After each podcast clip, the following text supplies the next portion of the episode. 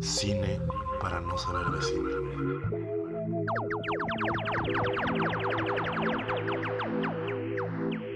López Dóriga es un pendejo. No, pues entonces esto es otra edición más de Cine para no saber de cine. Vamos a ver Vértigo y vamos a disfrutar el deleite y la música con Grillo Grillasca, pianista, amigo, artista eh, por todos los lados, eh, persona con muchísimos sabores. Un deleite estar con él. Este, y eh, ¿qué más se dice, Java, en estas situaciones? Pues, güey, yo creo que Grillo es un gran personaje para estar aquí con nosotros porque además ha musicalizado cine, está musicalizando cine en el momento, ha musicalizado teatro y es host del Cineclub, güey, que eso es algo Upa. Maravilloso. CCC. Cineclub, C, CCP, CCP, Cineclub Casa Patricio, wow. Bienvenido, G. Gracias, hermanos. Pues es un placer estar con ustedes porque nosotros tres comenzamos el Cineclub hace tres años con nuestra otra pandilla, con los otros miembros de nuestra pandilla. Claro. Y, pues está chido que le estén dando estas salidas em, al mundo del cine, güey, hablando de todo un poco. Está muy chido esta, iniciativa. bueno. Eh, ¿Ya le dieron play a la peli? No, Yo, yo, yo me quedé pensando en las cues que había encontrado Grillo. ¿Qué, o sea, ¿qué es una cue? ah, mira, ok. Entonces vamos a hacer como una introducción rapidísimo de, cómo va la música en el cine. Sí. Los cues son los pequeños tracks que hay dentro de una película, ¿no? Entonces, pues depende de la película el número de tracks. Hay unos donde hay poquita, hay unos donde hay mucha, como esta peli. Y un cue, pues puede durar 15 segundos, puede durar 3 minutos, dependiendo. Entonces, cuando grabas música para cine, pues lo divides por cues, ¿no? Entonces, en esta parte vamos a meter, no sé, en 20 segundos de esta escena vamos a meter música, ese es un cue, y luego el que sigue y el que sigue. Hay cues que tienen título, hay cues que solo es como con el número que va apareciendo. Y por lo general eso se, se, se organiza chido en una hoja, en un, eh, pues sí, en una hoja de datos con todo el registro de la música que hay en la película y de tal forma que tú ves el total de minutos de música y cómo están mm. divididos a lo largo de la película. Eso es un cue. Y pues mira, chidamente, Bernard, Bernard, Bernard Herrmann. es como un trabalenguas muy fino. no, Bernard Herrmann, eh, pionero en el cue, porque antes de él, la música era mucha más, eh, eh, estaba como a gran escala más, ¿no? O sea, como la forma era mayor, o sea, los cues eran más grandes, no se le hablaba tanto de cue. Y a partir de Bernard Herrmann, ese güey es muy cabrón porque, claro, colabora con Hitchcock, colabora con eh, con Orson Welles. Con Orson Welles, claro. Era su carnalazo, güey. era su eran brothers, güey. En una ocasión Orson Welles dijo que pues, el 50% de su éxito se lo debía a ese güey, a Bernard. Sí. Porque había, le había metido mucho a sus pelis, güey. y, el Bernard tiene una frase famosa que dice, Hitchcock solo hacía 60% de las películas, yo hacía el 40% restante. wow. Porque es cierto, o sea, muchísima de la atención, por ejemplo, en Vértigo vamos a ver una escena cuando está conduciendo el Jimmy Stewart, son 20 minutos de silencio y de orquestación y de música y de cómo te va contando a través de... Pues, es una joya. ¿Por qué no le ponemos play a la peli? Pues hay que ponerle play y vamos hablando en el camino, ¿no? Justo. Es un poco la idea. Va. Una. Dos. tres. tres. Estamos viendo una película de Hitchcock de 1950, ¿qué será? 58. 58, Que es Vértigo, que pues para muchos es la mejor película de Hitchcock y para muchos otros es la mejor película de la historia. Del cine. Yo estaba viendo justo que hay una revista que se llama Sight and Sound que hace un poll anual de cuál es la mejor película de la historia y pues es como la, revista más prestigiosa y es de las listas más, o sea, los que recurre más la gente y el número uno había estado Citizen Kane desde hace un chingo de años hasta 2012 que Vertigo la repasó. ¿Neta? Sí. Sí, entonces esta es la mejor película de la historia. Desde el 2012 hasta la fecha está en número uno.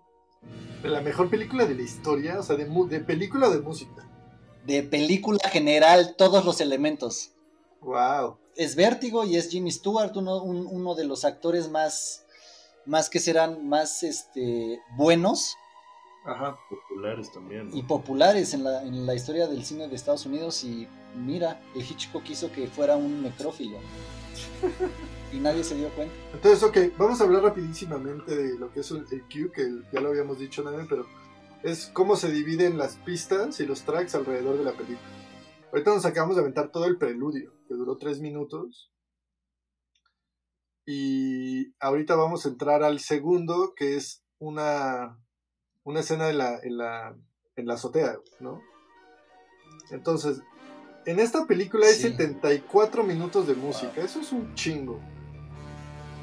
Y pues Uf. también, digo, es, es siendo uno de los scores más importantes que se han hecho y, y pionero, Bernard Herrmann, hay un director de orquesta, o sea, esto lo grabaron en Londres.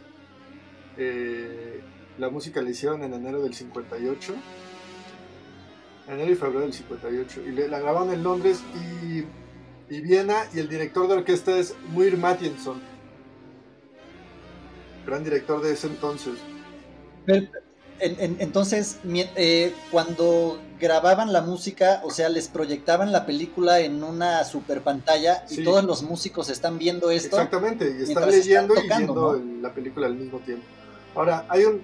Eso es increíble. Ahorita hablamos un ¡Qué poco de la historia de cómo se ha musicalizado el cine, pero un dato curioso es que también había una, había una Bueno. huelga en Los Ángeles en ese momento y por eso no se pudo ni grabar en Los Ángeles ni la pudo grabar Herman, que, que él le iba a dirigir, él, le iba, él iba a ser el director de la Sí. orquesta.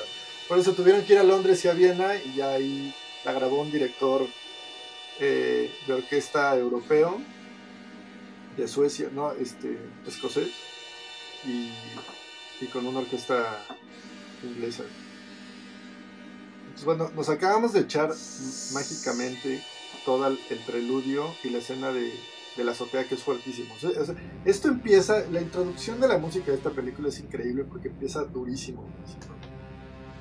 Con las escenas que decía Java este, computarizadas y aparte la, la escena de la azotea que es muy tensa. Que esas escenas computarizadas justo son las que diseña este güey, ¿cómo se llama? Saúl Bass.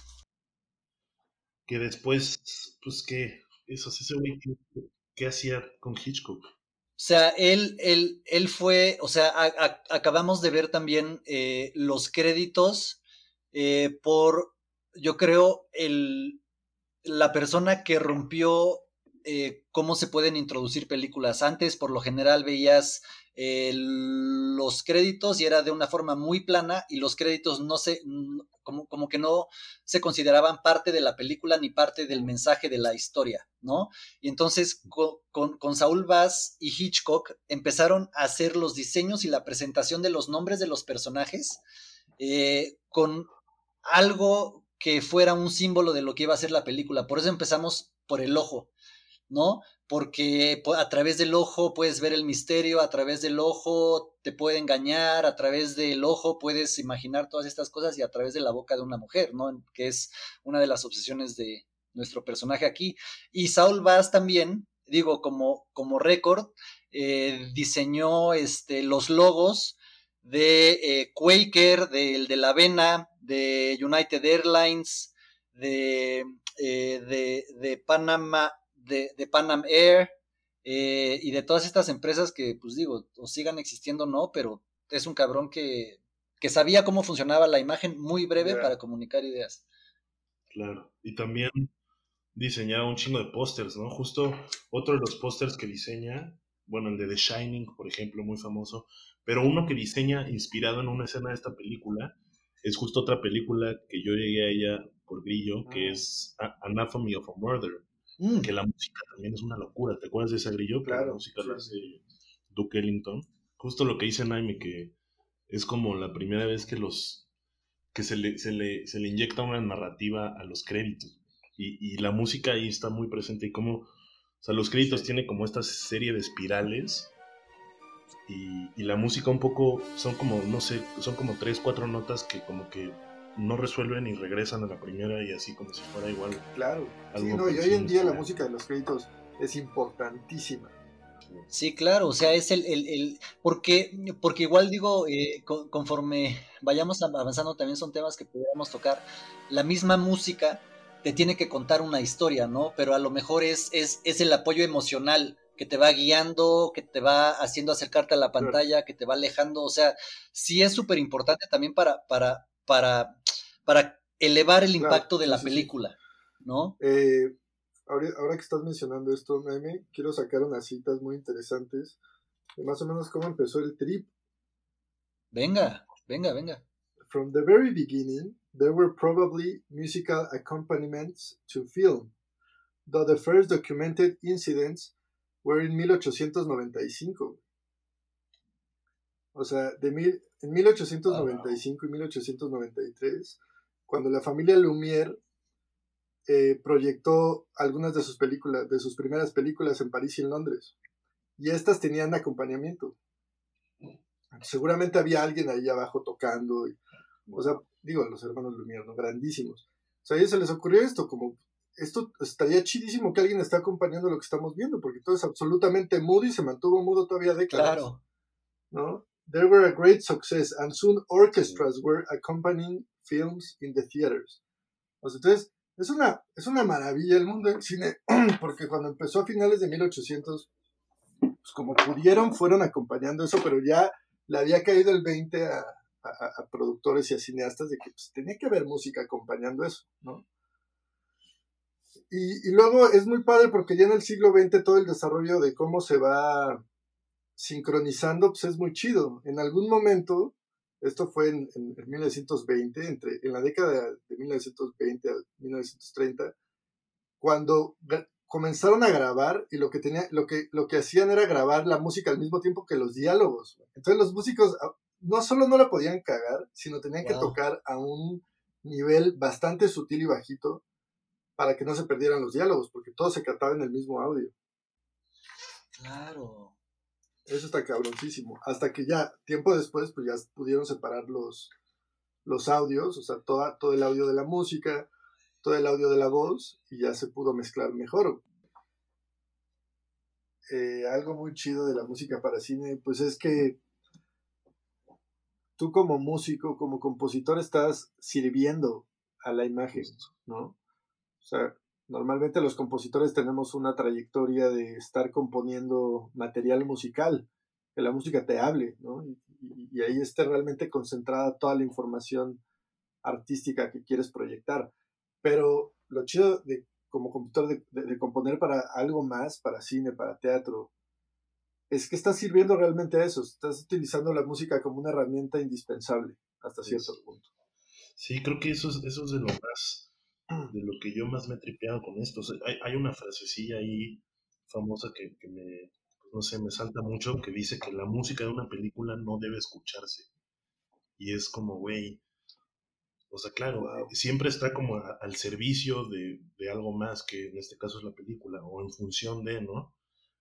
Y, y no sé, o sea, hay toda una serie de directores como no sé, como Lars von Trier en, con su Dogma 95, o como Eric Romer ya en la, en la nueva la francesa, que no utilizan música y que traen este discurso de que usar música es hacer trampa, porque una emoción y, y, una, justo la emoción que te, que, te debería dar la acción y la imagen y, la escena, pues te estás apoyando de algo muy cabrón que es la música, ¿no? Que, que, que yo en un principio decía como, claro, güey, porque, o sea, nosotros como seres humanos somos muy, como muy, vulnerables a la música, ¿no? Y es muy fácil la manipulación emocional a través de la música, pero pues después, justo a partir de viajarme viendo Vértigo, dije, güey, pues también es un lenguaje en sí mismo y también es un arte y también, o sea, no es fácil, o sea, no es fácil decirle a alguien como, ah, siente esto a través de esto otro que es música.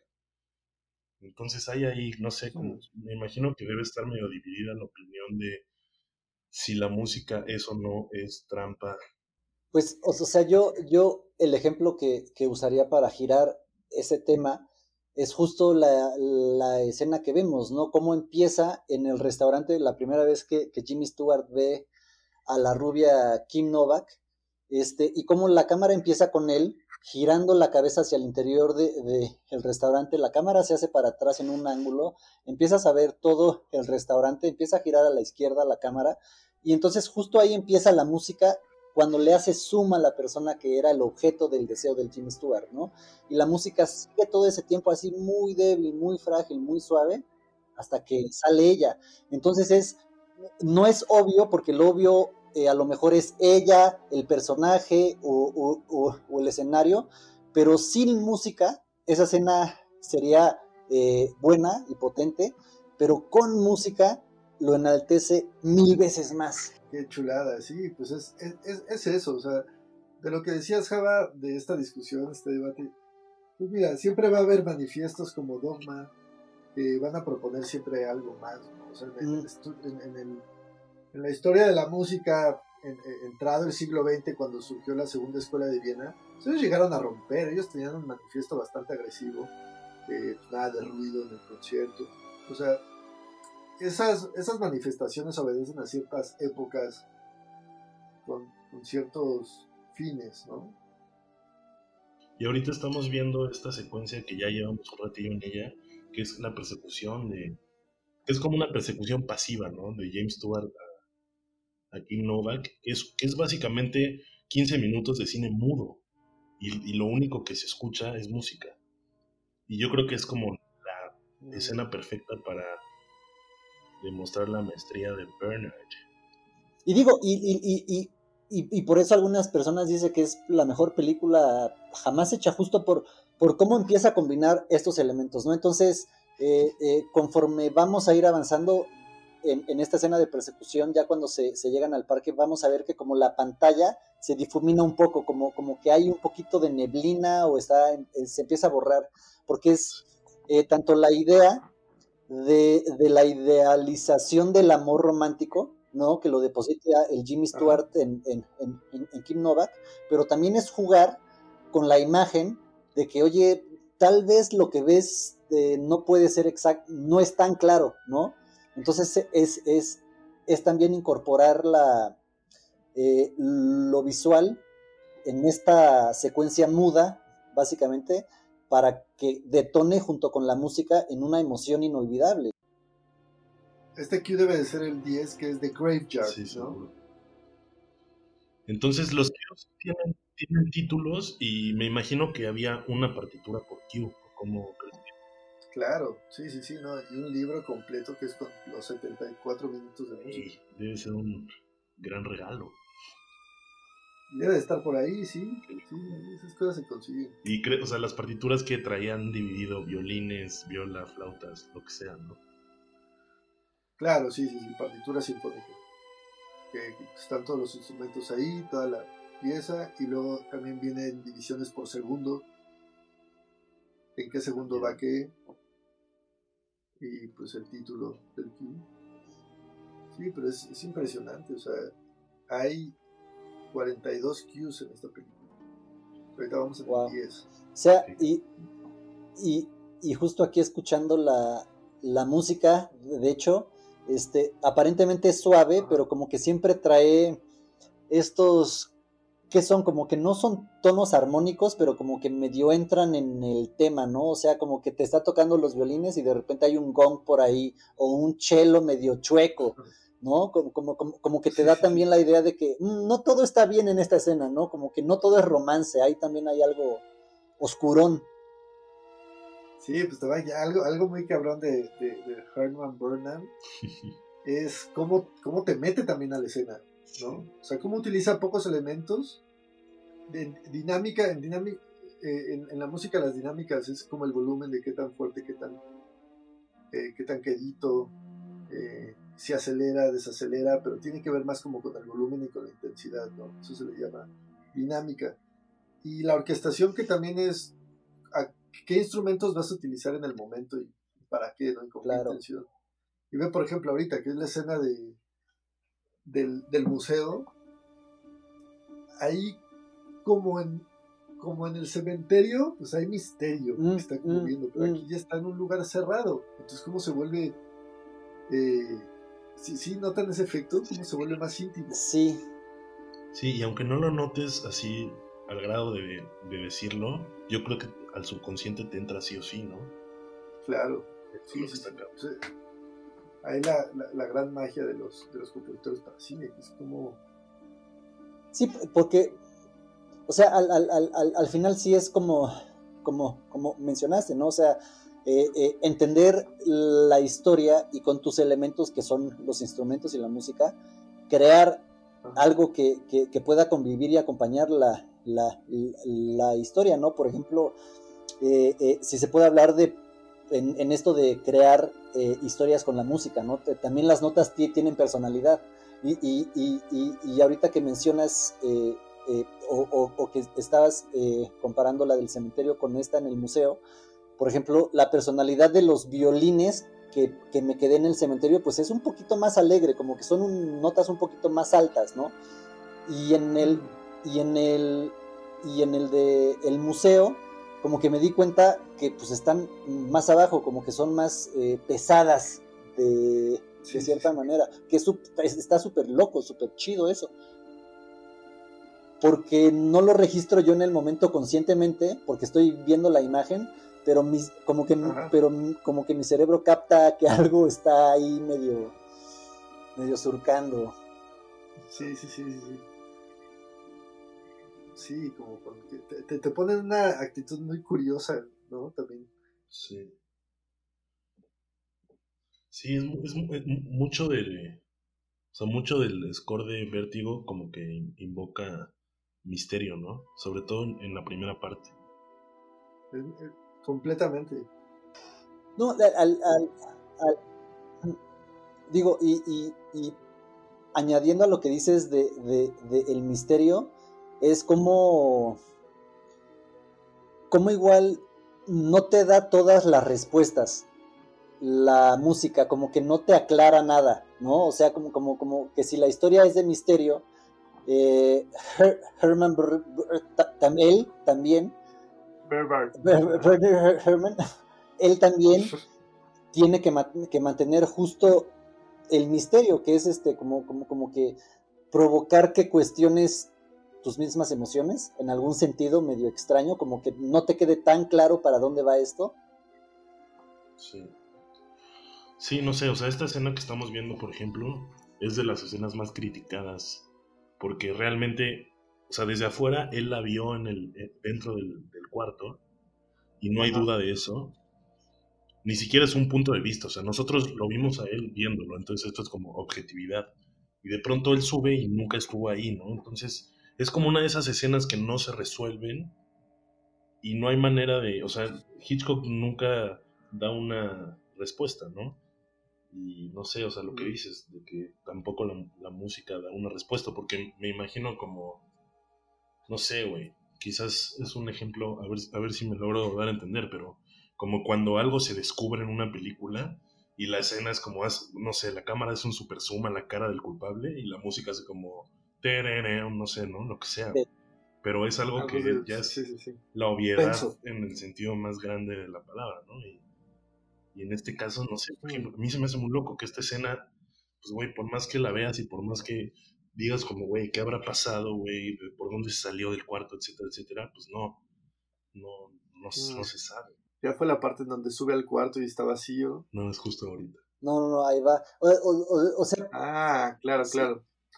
Para la sorpresa de Scotty, el, el- el cuarto va a estar vacío. Y ahí hay un cue. Ahí hay un cue que es el que acaba de empezar. ahorita. Que es básicamente el mismo plano que, que, en, que en Psicosis. Cuando sube las escaleras y Claro. es como la toma alta de las escaleras. Sí. Claro, Esa. claro. O sea, sí. Mira, a, a- a lo mejor son estas cosas que por eso la hacen una gran película, ¿no? O sea, a pesar de que tiene una falla en su historia, vale madres, ¿no? Y Sí. Es que ju- justo yo no lo veo como una falla, güey. Pero vas, te interrumpí, perdón. No, o, sea, porque lo iba a conectar eh, eh, junto con la música y lo visual y toda la escena en, en silencio que, que, que, vimos, ¿no? Entonces, es como el personaje está en este viaje y lo está acompañando simplemente la música, ¿no? Llegamos al cementerio donde se difumina todo y ahí se puede decir como que, como que, como que se hay una división muy clara donde ya el personaje y la realidad ya no están, eh, digamos, o comparten una misma línea. Después se va al museo y en el museo está el cuadro ahí muy grande y nunca le ve la cara a ella. Entonces, creo que desde ahí también se pudiera empezar a justificar, a ver, si te guías por la historia visual y te guías por la música y por los tonos que te está dando todo eso, cuando llegas al momento de silencio, pon tú, ya no, como que ya no convive pues eso, y a lo mejor y se puede justificar así, de, que está lo suficientemente bien elaborada para que si te puedas cuestionar que a lo mejor este güey se lo inventó todo esto a partir de un punto. Claro. Sí, sobre, sobre todo que después entra un chingo de, o sea, eh, no sé, como que hay un momento donde se, se podría hablar de una segunda película, ¿no? Es como un parteaguas muy, muy claro que es cuando, o sea, cuando nosotros nos enteramos que esta chava no es Madeline, sino que es Judy o Julie, no sé cómo se llama. Y ahí como la peli entra en un, en un pedo ya de, de, psicosis, güey, de locura y de percepción y de... Entonces, no sé, como que ya claro. podrá ser Hitchcock como adelantando eso. Claro, como, como que esta primera parte es como la realidad, pon tú, ¿no? Esta es una gran escena, cuando va a ver al, bibliotecario. Qué hermosa biblioteca, cabrón. O sea, la, la, la, la, producción, el diseño de producción también, o sea, qué pedo con esta movie, güey. Pues es que Hitchcock ya tenía básicamente pues, a Hollywood a sus pies, güey. O sea, cualquier cosa que él pidiera se hacía. O sea, esta, esta escena famosa que ya llegaremos casi al final, de cuando hace el zoom como vértigo, que es como el efecto vértigo que le llaman, que lo vimos también al principio. Al principio. No en su gran esplendor. ¿Eso se llama así, va? E-, ¿Efecto vértigo? Sí, creo que sí. O sea, aquí es la primera vez que lo hacen. Y lo vimos también en otra pelea en Cineclub, la de La En, la francesa. La Ajá. Sí. Yo me acuerdo que cuando fue esa escena, sí escuché unos 3, 4 wow, así en el público. Claro. Pero sí, güey, lo hacía con una maqueta así de.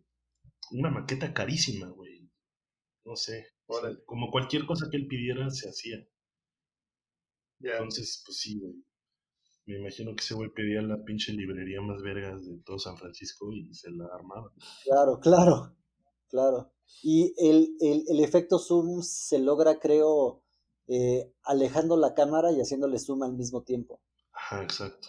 O sea, como un dolly out o un dolly in y un zoom out o un zoom in, ¿no? Exacto, exacto. Entonces, Grillo, volviendo a lo de los cues, ¿cuál sería como la diferencia entre un cue y un leitmotiv? Ah, ok, pues, bueno, o sea, un, un cue es una forma de clasificar un momento musical en una película, ¿no? Como tu capítulo. Es un capítulo. Sí, exacto. Es un capitulito de 15 segundos, de 3 minutos, de un minuto y medio. No, eso así se divide por cues para saber en cuál estás, en qué momento, y de qué segundo a qué segundo.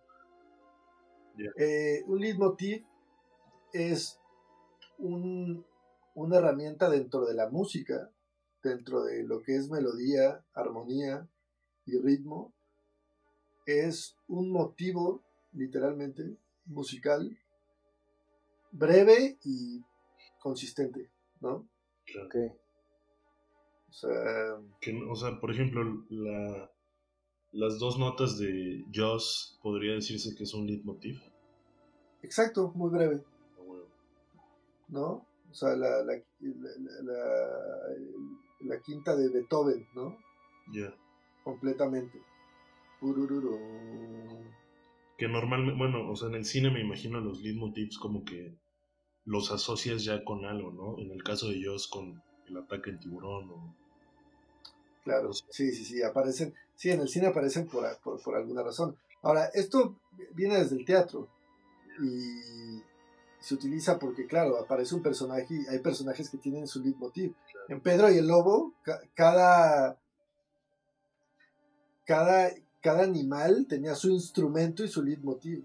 Órale, instrumento también. Sí. Sí, sí, sí, es lo chido de Pedro y el Lobo. Eso es de Prokofiev, es una maravilla. Eh, También en, en Twin Peaks de, de David Lynch, que tiene un gran Ajá. score, güey, por Angel, Angelo Badalamenti se llama ese güey. Eh, cada personaje igual tiene, que ya no sé si es un leitmotiv, pero cada que sale un personaje suena una música y después ya, o sea, si tú estás en tu casa y pones el, el score de esa serie, suena y ya sabes qué personaje es, güey, como que ya lo, lo visualizas, como que ya lo asociaste y, no sé, a mí se me hace muy loco, güey. O sea, justo, justo ahí cuando mencionas lo de Pro, Prokofiev de Pedro y el Lobo, ¿cómo qué año es eso? ah, Pedro y el Lobo. O sea, mm, debe de ser cercano a los finales del siglo XVIII, ¿no? O principio. ah, no, Pedro y el Lobo es muy, es muy reciente. Es de 1930. En- en- entonces, digo, ¿por qué Del 36 es Pedro y tre- el Lobo. 36? Porque entonces me estoy tratando de ubicar. A ver, es 1936. Y ya Pedro tienes, ajá, y ya tienes películas eh, musicalizadas para cine, Sí, eh, pero ya también tienes eh, composiciones orquest- orquestrales grandes que te están contando una historia, ¿no? ajá, como, como, sí. como que a lo mejor se pudiera decir que Pedro y el Lobo es como la primera historia musicalizada, o, o, o No. no. No, no, es una de, de miles que ya había. Eh, es- es- quizá te refieres más a, a una pieza conceptual, ¿no? O sea, como al, al- al- al- a lo mejor como que mi pregunta es, ¿cuándo empieza eh, la música a, digamos, como que a convertirse en narrativa? No en, no en un acompañamiento en sí, eh, pero en una historia que te están contando. O sea, como que no sé si, por ejemplo, si la quinta de, de- de- de Beethoven en su totalidad te cuenta una historia, ¿no? No, esas, esas piezas no, pero por ejemplo, ¿incluirías la ópera? Ajá. O no porque ya tiene, ya tiene diálogos, no sé. O sea, porque la ópera mm, desde siglos antes. Eh, pero como ya hay un libreto, quizá no te refieres tanto a eso, te refieres a la música como tal. Eso empezó desde finales de 1700, principios de 1800. Ok. Yo diría que más como en el desarrollo del romanticismo, ya era un concepto, una pieza ya te estaba contando toda una historia, ¿no? No, no tanto eran este, sonatas o rondos como sucedía en 1700, ¿no? Preludios, ¿no? que son Esto ya piezas tiene un más título cortas. y ya tienen, ajá, son piezas, es una, es una forma, es un, es una forma musical que obedece a ciertas características, por ejemplo, las sonatas son tres partes, ¿no? De ahí una exposición, luego hay un desarrollo y luego una reexposición. Rondos son eh, bloques que luego regresa al final, se hace como, por eso se llama rondó. Claro. Eh, preludios son eh, cosas que son antes a, a- a una obra o son, o son breves, eh, o sea, de poco tiempo. Esos ya existían, ¿no? O sea, todo 1700 y en 1800 ya empieza a haber títulos mucho más interesantes, ¿no? O sea, ya está eh, la Sinfonía Heroica. eh, eh, Schumann tiene música fabulosa, ¿no? Tiene escenas de, de la infancia, cada, Ok. Que, cada parte tiene un título y se trata de algo, ¿no? O sea, Claro. Adormilado, ¿no? Es una parte que es muy linda. Entonces, todo eso ya empieza en 1800 ya muy, muy, muy duro. Y, y- y, eh, en 1860 hacen la ópera pues, más importante que ha habido, que es Tristán y Isolda, que a partir de ahí cambia mucho de la, del- del- de la narrativa musical y de la forma y de la armonía. Mm, mm. O sea, eso es un madrazo. En 1860 fue, ahí es el, el- como el principio, digamos, de alguna u otra forma, de la música de- de- del siglo XX. Luego, alguien que admiraba mucho a Wagner era Mahler, y Mahler Ajá. entra al siglo XX de una manera heroica. Y luego, quienes lo seguían mucho son los de la Segunda Escuela de Viena, que son Schoenberg y sus alumnos, que eran Alban Berg y Be- y Webern. Y ellos desarrollan música de 1920. eh, y ahí ya también hay, eh, entra el cine. Ahora, hay un personaje al- al- en la misma época de Mahler que es Richard Strauss, ¿no? Que, este hombre tiene estas eh, piezas sinfónicas maravillosas, ¿no? Y, y, esa música es la de las primeras que se empieza a utilizar en el cine, porque ellos ya, ellos ya utilizan la orquesta sinfónica, ¿no? Y eso es algo que el cine adopta desde el principio. claro. Por ejemplo, si ven en, el... se, define por, por ciertos instrumentos, ¿ok? La orquesta sinfónica, sí. La orquesta sinfónica es a gran escala, son alrededor de 50 músicos, y hay básicamente la familia de las percusiones, de las maderas, de los metales y de las cuerdas. Eh, y tiene una formación ya estereotipada. ¿Cómo? Perdón. No, y, y, y, aparte igual es este, por su, o sea, porque ya con el cine, eh, uno necesitas eh, como que acompañar una historia y una historia que dura una hora y media, una hora veinte, o sea, eh, como que sí tienes que a lo mejor pensar en, en estas piezas largas y, y, ya, o sea, ya existía eso, ¿no? O sea, estas piezas o conceptos musicales de, de 45 minutos por lo menos, o sea, ya no eran eh, rondos o, o, preludios como antes. Sí, no, no, ya había, o sea, de formas muy extensas. Es una pieza, una sinfonía, pues, dura una hora, no seguía las óperas que duran tres horas y tal. ¿A eso te referías? Sí, no, y eh, eh, como a la importancia de, de la música para para contar historias, o sea, pienso en, en, algo mucho más moderno actual, ¿no? O sea, ya digamos como el concepto de álbum y que escuchar un álbum completo significaba una historia, un viaje, una enseñanza, una, una experiencia, pon tú. Ahorita como que estamos regresando a nada más sacar este como que preludios o rondos, ¿no? Otra vez.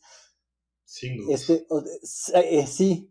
Ya, o, sea, y, y, y, entonces, ¿qué, ¿qué, o sea, qué tanto es evidente esa curva y si existe y qué tanto también se está perdiendo como esta onda de, de, de contar una historia, de pon tú de 20 minutos, en la música en general? Ya. Puta, pues es que qué preguntota, porque ahorita estamos viviendo una transformación musical también muy, muy loca, una forma de, de acercarse a la música, de, de, tener la experiencia musical que ya es muy tan inmediata que ya mm. realmente pues ya no tenemos, pues ya no tenemos contacto con, la parte física que era como tener un disco, ¿no? Mm. Antes era vinil que comprabas grandote, lo sacabas claro, claro. grande. Luego eh, cassette, CD, o sea, cinta un, un poco más pequeña. O sea, esto ya no lo tenemos ahorita y eso también hace que la cuestión sea muy instantánea. Y eso es un pedo, porque lo que dices es exacto, o sea, e, e, es, muy acertado. Ahorita ya no hay formas tan largas y ya no hay como un disco conceptual súper cabrón. Ahorita ya es, como el personaje o la idea acompañada de, estos, como tú dices, Java, sencillos y, música más breve, ¿no? mucho más digerible, pero principalmente inmediata, más que digerible. Mm, mm. Sí. Que también responde un poco que ahorita, pues no sé, yo el otro día leía del K-pop y como ya es, es, es una música que ya la música pasa a un segundo plano y en realidad es un producto mercadotécnico, ¿no? Y yo creo que también, como el pedo de los singles, pues va un poco más por ahí, güey. Ya más, o sea, yo creo que sí debe haber todavía gente haciendo discos conceptuales, güey. No sé, como King Gizzard se se me ocurre ahorita.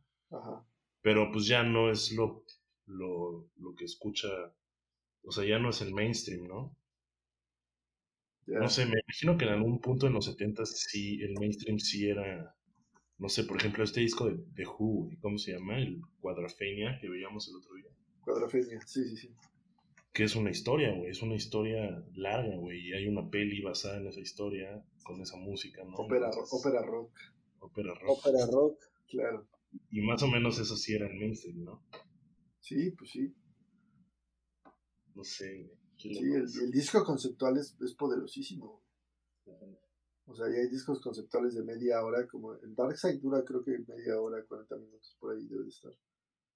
Y hay discos mucho más cabrones. Creo que, creo que ahorita alguien que quizá de alguna forma inició lo que está sucediendo mucho ahorita es David Bowie, que es más bien el personaje, el concepto en el momento, mm. pero más bien son rolas por separado. Claro. Y te puedes aventar todo el disco de Ziggy Stardust, pero pues más bien son pocas las que se hacen súper populares y, ya se están manejando así como sencillos. O sea, yo, eh, por ejemplo, o sea, si, si ya digamos el mercado de, de el mundo musical masivo, ¿no? Se, se está yendo casi, casi como, como, como mencionas, ¿no? A lo digerible y fácil. Este, o sea, ¿qué, ¿qué tanto entonces empiezan a cobrar, digamos, las composiciones para cine, para este concepto de, de sinfonías o de propuestas grandes, ¿no? O, o sea, ¿qué, ¿qué tanto los compositores de cine se vuelven los compositores de, no sé, el siglo XIX, XX. O sea, como los, los, los grandes músicos del momento. O sea, sí, sucedió, eso sucedió, güey, de una manera grandiosa, ¿no? Desde Bernard Herrmann hasta, o sea, güey, Nino Rota, Nino Rota lo que es, o, o, o, Morricone, o sea, Morricone. John Williams, güey, son carnales claro. que ya están... Alex, Alexander Desplat. Por ejemplo, y él está ahorita, eso está chido eso porque está en su jugo ahorita, está en su momento. Sí, yo justo le veía una entrevista del Hans Zimmer Ajá. y ese güey dice que, bueno, a ver, Hans Zimmer hizo Piratas del Caribe, güey, hizo las de Batman, hizo Inception, hizo Dunkirk. Sí. Y dice que si, si él dice, si nosotros, refiriéndose a los compositores de cine, las orquestas morirían. Hmm que a mí, o sea, creo que está exagerado y medio mamón, pero pues tiene este punto, ¿no? Que es lo que estamos quizás hablando. Porque es una maquinota de, de producción, güey. O sea, el, único que tiene esa capacidad para pagar a 100 instrumentistas, pues es Hollywood. Claro. Y pienso igual, no sé, güey, como la otra parte que yo no sé cómo funciona el grillo, pero pues ahorita en el mundo digital tú ya tienes una orquesta en tu compu, ¿no? Sí, ya lo puedo, o sea, claro, ya hay bancos. ¿no? O sea, ahorita mucha de la música que escuchamos, que suena para orquesta, en realidad ya son bancos de sonidos. Cada vez hay unos más perros y, y los metes a tu película y ya es puro lenguaje MIDI. Pues eventualmente la orquesta será obsoleta. Pues eso es un debate que, digo, alguna vez lo hablamos en una clase hace 10 años ya. Y, es como, se va a utilizar menos, porque es muy caro tener una orquesta. Pero eso no le quita que va a seguir, o sea, la, orquesta no va, no va a terminar nunca. O sea, llevamos, hoy en día hay orquestas dedicadas a tocar música que se hacía hace 500 años. Claro, exacto. ¿No? O sea, y esto simplemente va a seguir. Es una tradición fuertísima. Ahora, en, el, en la industria y en, una situación más, más mainstream, pues se utiliza menos porque es muy cara entonces ya empiezan a hacer todo digital y hay bancos de sonidos y orquestas virtuales que te permiten musicalizar una película completa o lo que sea, ¿no? Eh, y luego lo que decía Hans Zimmer que, que, habías leído, eh, o sea, quizá él se refiere a una, industria muy específica o, o, a la cantidad de dinero que le puede llegar a una orquesta como tal. No morirían, simplemente sería pues o sea, sería muy difícil mantener una orquesta si no fuera por el mundo de la música y todo el, mundo del cine y lo que aporta a una orquesta como tal, por una grabación que se hace en horas aparte. Mm. Sí, o sea, en un día, ¿no? En un día, sí. Pues, bueno, ahí está The Wrecking Crew, ¿no? Hay un documental increíble que se llama The Wrecking Crew, fascinante, que lo hace el hijo de uno de esos músicos. Era un, era un grupo de músicos de los 60s y 70s en, en Los Ángeles que eran músicos de sesión, o sea, los músicos de sesión se dedican a grabar, ¿no? Lo que sé, lo que les pongas enfrente, son músicos que suelen ser muy completos y que simplemente están acostumbrados a grabar discos todos los días, ¿no? Entonces, estos cuates se hicieron un grupo muy especial porque Phil Spector los utilizaba mucho, grabaron éxitos de los 60 y 70 increíbles, o sea, desde Frank Sinatra, Elvis Presley, The Carpenters, eh, los Beach Boys, toda, toda esa ola, ¿no? uno de los integrantes era Leon Russell, por ejemplo. Y así había un montón. Y, y hay una parte del documental muy, muy chida en donde hablan de una grabación que hacen en Hollywood, la primera que hacen, y pues llegan y lo sacan todo así a la primera, Una toma y pum, la escena completa. El productor se cagó, güey. ¿quiénes son, güey? Dijo, ah, pues es que básicamente hacemos esto todo el tiempo, todos los días. Y, y, era una industria del momento y por eso se mantenían ellos juntos. Era como un grupo como de alrededor de 20 músicos que siempre jalaba así parejo. The Breaking Crew. Eh, sí, no, es un gran documental, échale.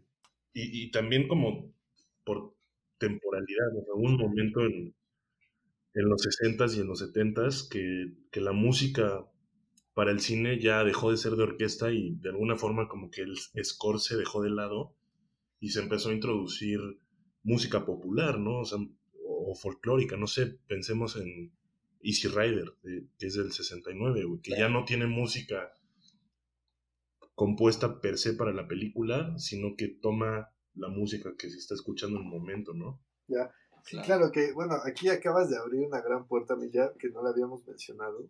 Es fundamental.